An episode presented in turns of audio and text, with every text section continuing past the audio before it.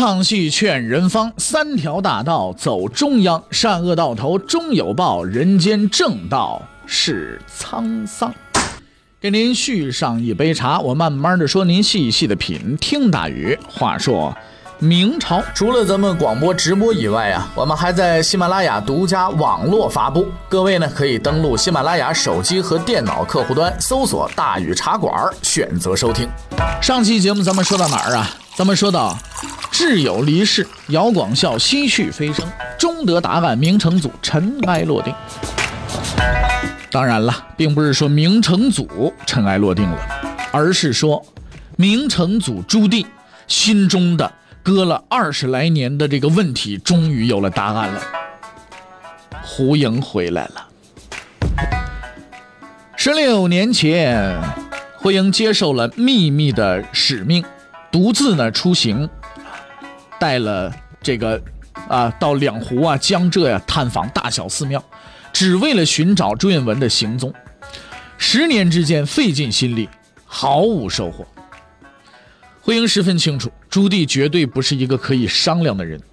自打他接受这个任务起，自己的命运就已经只剩下两种结局了：要么把朱允文找着，要么这辈子就知道找下去到自己死为止，另一个人来接替他。没有同伴，没有朋友，不能倾诉，也无法倾诉。胡莹就这样苦苦的找了十几年，这期间他也没有回过家。咱们之前也说了，母亲去世，他也没法回家探望去，因为在使命完成之前，他是没有回家的权利的。朱棣呢，也并不是刻薄的人，他深知这项工作的辛苦。永乐十四年，他终于呢找胡英回来了，并升任他为礼部左侍郎，从小小的给事中啊，一下子呢给提拔成为了礼部的第二把手。胡英成为了众人羡慕的对象，但是只有朱棣和胡英本人才知道这一切啊。不过就是对胡英从事的秘密工作的报答。历时十年，胡英没有能够找到朱允文，他只得回到朝廷做他的官。这个人真的还存在吗？或许这辈子也找不着他了。三年后的一次任命，打破了胡英的幻想。永乐十七年，胡英再呃，朱棣再次命令胡英出巡江浙一带。这次任命啊。看似是非常的普通，实际上呢，是另一次寻找的开始。我们有理由相信，这次朱棣肯定是获得了极其准确的情报，朱允炆肯定就在江浙一带，一定得找着他。然而胡英这一去又是几年，毫无音信，这下子连朱棣都是丧失信心了。胡英一直在找，朱棣一直在等，二十年过去了，两个青年人的约定变成了老年人的约定。朱棣的身体也是一天不如一天，恐怕也等不了多久了。但是约定还在继续，也必须继续下去。就在看上去朱允文即将被划入永远失踪人口的时候，事情出现了意想不到的转机。这个悬疑长达二十年的问题终于得到了解答。在一个神秘的夜里，永乐二十一年的一个深夜，远征途中的朱棣在他的行在内睡觉。忽然间，内侍啊前来通报，说有人来觐见。被吵醒的朱棣很不高兴，起床气嘛，对吧？那普通人在熟睡之际被人从梦里边给捞出来了，那你是也确实是是是要生点气的，对吧？但是当内侍说出前来觐见的人的名字的时候，朱棣一下子从床上蹦下来了，睡意全消，命令马上召见此人。而这个深夜前来吵醒朱棣的人，正是胡英。朱棣的心中啊。充满了兴奋、期待，还有恐惧。他十分清楚，如果没有他的命令，胡英是绝不可能私自回来的。而此刻，胡英不经请示，深夜到访，必然只有一个原因：他找到答案了。胡英见到了朱棣，告诉了他自己所知道的一切。两个人交谈了很长时间。那么到这儿呢，各位朋友们肯定就说了。他们到底谈了些什么东西啊？这个悬疑了二十来年的谜团的谜底到底是什么呀？这里啊，我们非常抱歉的告诉大家啊，我们也不知道。哈哈，呃，说实在的啊，我们这个吊了半天胃口，说不知道，这这有点是吧？各位朋友们可能也觉得有点不太不太高兴，是不是啊？但是胡莹最终没有忽悠朱棣，他虽然让朱棣等了十六年，但是确实给了他答案。但是呢，咱们呢，从朱棣开始啊，这个靖难的时候，一直到他打到南京城啊，到整个呢这个朱允文的消失，中间呢也穿插了无数的历史事件，咱们也在不断的讲述，不断的时间往后推移，已经过去很长时间了。但是这个问题为什么一直不能给出个答案呢？其实说实在的，因为咱们真不敢乱编，哎，史料上没写，咱们也就没有办法知道它，对吧？史料上没写，你也没有办法知道它到底是个什么样子的一个情况。但是史料是死的，人是活的，有很多历史学家，他就从这个过往的死文字当中呢，去发现活的秘密。那么接下来我们就试图啊。了解一下，试图去推理一下，力争咱们能发现历史背后隐藏的真相，啊。那么当然了，咱们这本书的作者当年明月呢，也是推出了三个推论啊。首先呢，从咱们说到的这一段记载当中可以知道，胡莹的使命确实是寻找建文帝的，而朱棣在深夜被吵醒还如此兴奋，原因已经分析过了，就是说他有答案了。他完成使命了，所以第一，胡英完成了他的使命，带来了建文帝的消息，这是其一。那接下来就是胡英对朱棣究竟说了些什么呢？哎，这个已经死无对证了，因为史书上没写，没有任何资料，对吧？但是其实我们只要在推论一的基础上再往前呢，稍微的进行一些大胆的推理和猜想，许咱们就能发现一些事情。咱们来猜猜啊。呃，胡英深夜到访会对朱棣说什么呢？有一几种可能啊。第一种可能就是说我没找着建文帝，我也没有其他消息，这么晚跑了吵醒你，我逗你玩呢，这不可能。为什么不可能呢？因为他说完这话了就给他咔哧了，对不对？朱棣不可能把如此重要的事情就交给一个这么精神不正常的人，对吧？那么就第二种可能性，我找着建文帝的下落了，但是他已经死了。那么这个结论可能性有多大呢？这个结论可能性啊也比较小。原因是因为虽然说这个咱们当时不在场啊，但是咱们呢可以基本上推定说胡英告诉朱棣的应该不是这句话，因为在史书中有一句极为关键的话可以证明。为什么能证明呢？史记当中是这么说的，叫“昔以所闻对，漏下四股乃出”。漏下四股乃出是什么意思？就是如果说一个人已经死了，就算你是验尸的，无论如何也不可能讲这么长的时间。胡莹其人为人沉默寡言，身负绝密使命，绝对不是一个说废话的人。所以我们可以推定，他告诉朱棣的应该不止仅仅是这个谁死了，仅仅是朱允文死了这么一个结论。所以我们能得出结论 C，就是找着建文帝了，而且和建文帝交谈过。结论是什么？是很有可能。那么，如果咱们之前说的 A 和 B 这两个推论都不合适，那么就只剩这一种可能性了，对吧？所以我们就能推出第二个结论来，就是胡英找到了建文帝，并且和建文帝交谈过。那么又来到了一个谜点：建文帝对胡英说了些什么？哎，这看上去似乎是我们绝对不可能知道的。连胡英对朱棣说了些什么，我们都不没法知道，怎么能够了解到建文帝对胡英说什么呢？但是呢，咱们还是得分析。哎，搁现在咱们讲这玩意儿叫什么？叫大数据是吧？交叉复现，对吧？哎，咱们通过这个动机角度啊，啊，你是说这个呃后期事件的发生啊，等等等等一些事情呢，咱们就可以发现这件事情的真相。因为建文帝对胡英说过的话，必然就是胡英和朱棣谈话的内容，对不对？那胡莹没事了，吃饱了没事干，四处找人聊天，他是这种官员不是？他肩负着重要的使命，而且必须完成。当他找到建文帝并与之交谈之后呢，一定会把所有的谈话内容告诉朱棣，因为这正是他任务中的最重要的部分。所以我们可以肯定，在那个神秘夜晚，胡莹告诉朱棣的正是建文帝告诉胡莹的。现在我们已经清楚了，只要知道了胡英和建文帝的谈话内容，就能了解胡英和朱棣的谈话内容。那么胡英和建文帝到底谈了些什么呢？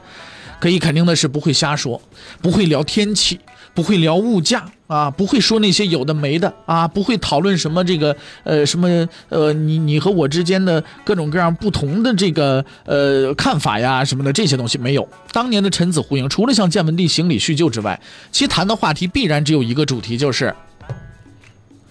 您怎么打算的？说陛下，你还活着，你到底怎么想的？你是想干什么？我们有理由相信朱允文给了胡英一个答案，而在那个神秘的夜里，胡英告诉朱棣的也正是这个答案。建文帝的答案到底是什么？这看上去也是我们不可能知道的秘密。可是我们还是交叉复现，哎，说什么呢？那史料当中有这么句话，叫“治世宜史事”。解脱了，到这儿所有的疑问释然了，彻底解脱了。二十年的疑问、忧虑、期待、愧疚、恐惧，在那夜晚之后全部烟消云散了。而且我们可以同时推定，胡英与朱棣谈话的时候，建文帝朱允文肯定还活着，因为胡英是个文臣。之后他还因为在这件事上立下大功，被任命为尚书，并且成为后来的明宣宗托孤五大臣之一。在寻访过程中，为了保密，他一直是单人作业。像他这样的一个人，是干不出杀人灭口的事情的。而他深夜探访朱棣，也充分说明在此之前，他并没有向朱棣通报过建文帝的行踪。当然了，在谈话之后，朱棣会不会派人去斩一下草除一下根，这个事情也很难说的。不过，我们还是愿意去相信朱棣没有这样做的。注意我的前提啊，我们愿意去相信。朱棣呀，是狠、残忍，但是他并不是一个完全灭绝人性的人。他的残忍行为也只是为了保证自己能够坐稳皇位。二十年过去了，他也成了老人了，并且也得了答案了，他也应该罢手了。那么，我们就得出这个答案三、推论三来了，就是建文帝跟。胡莹说的话应该是大差不差这么一个意思。二十多年了，我也不想再争了。朱棣，你安心做你的皇帝，我还是继续活下去，做我的小市民吧。所以，这应该就是这个答案。坐在皇位上的那个解脱的是精神，藏身民间的那个解脱的是肉体。我不和你争了，你做个好皇帝就行了。我也不再找你了，你当个平头老百姓，你就活着吧。这场叔侄之争到这儿终于是画上句号了。为了权力，这对亲人彼此之间从猜忌到仇恨，再到兵刃相见、骨肉互残，最终叔叔打败了侄子，抢得了皇位。但事情并未就此结束，皇上登位的。啊，坐在那个位置上的人虽然大权在握，但是却是时刻的提心吊胆，唯恐自己在某一天夜里会醒来，会像上一个失败者那样失去自己刚刚得到的东西。因为一无所有并不可怕，可怕的是得到之后再失去。被赶下去的那个人更惨，他必须抛弃荣华富贵的生活，藏身民间，从此不问世事，还要躲避当权者的追寻，唯有隐姓埋名，只求继续活下去。这种残酷的心灵和肉体上的煎熬，整整持续了二十年，六千多个日日夜夜的折磨，足以让任何一个人发疯啊！得到了权力，似乎就得到了一切，但其实很多人并不明白，在权力游戏当中，你没有休息的机会，一旦参与进来，就必须一直玩下去，直到牌桌上你所有的筹码打完，直到你失败或者是死亡。得到了很多，但失去的更多，这就是。弄权者必须付出的代价，无论是成功的还是失败的，走了这条路，就不能再回头了。无论如何啊，朱棣终于是得了解脱了。虽然来的迟了一点，但毕竟还是来了。至少他不会将这个疑问带到棺材里去了，也算是老天开眼吧。因为如果这个答案来的再晚一两年，朱棣也只能带着遗憾去见他爹了。不过现在他终于可以心无旁骛的。过几天舒服日子了，朱棣紧绷的精神得到了解放。这之后的日子对他而言应该是放松而愉快的，但这恐怕也是上天对他最后的恩赐了，因为死神已经悄悄的逼近了他。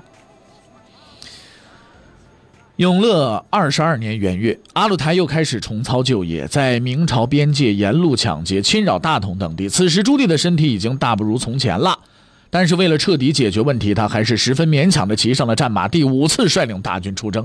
就算不为自己着想，也要为儿子着想，帮他把对头收拾干净了，将来才好安心做皇帝。就算留不下多少遗产，也给你留个太平日子吧。古往今来。这个父爱大抵都是如此啊。朱棣和往常一样，挑选了几个大臣和他一同出发远征。而在他挑选的人当中，有一个会在不久之后发挥极为重要的作用，这个人就是杨荣。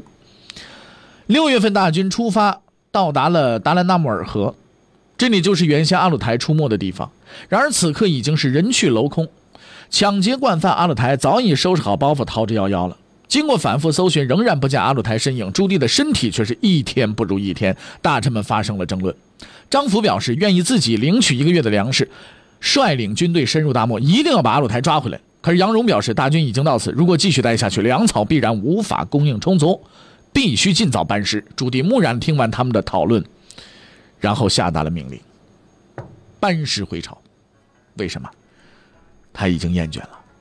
从少年时起。跟随名将远征，到青年时靖难造反，再到成年时远出蒙古，横扫大漠，打了几十年的仗，杀了无数的人，驰骋疆场的生活固然让人意气风发，却也使人疲惫不堪。朱棣心的慌，还是回家吧。七月份，大军到达翠微岗，周身患病的朱棣召见了杨荣，君臣二人之间进行了最后一次谈话。那么这最后一次谈话的内容是什么呢？欲知后事如何，且听下回分解。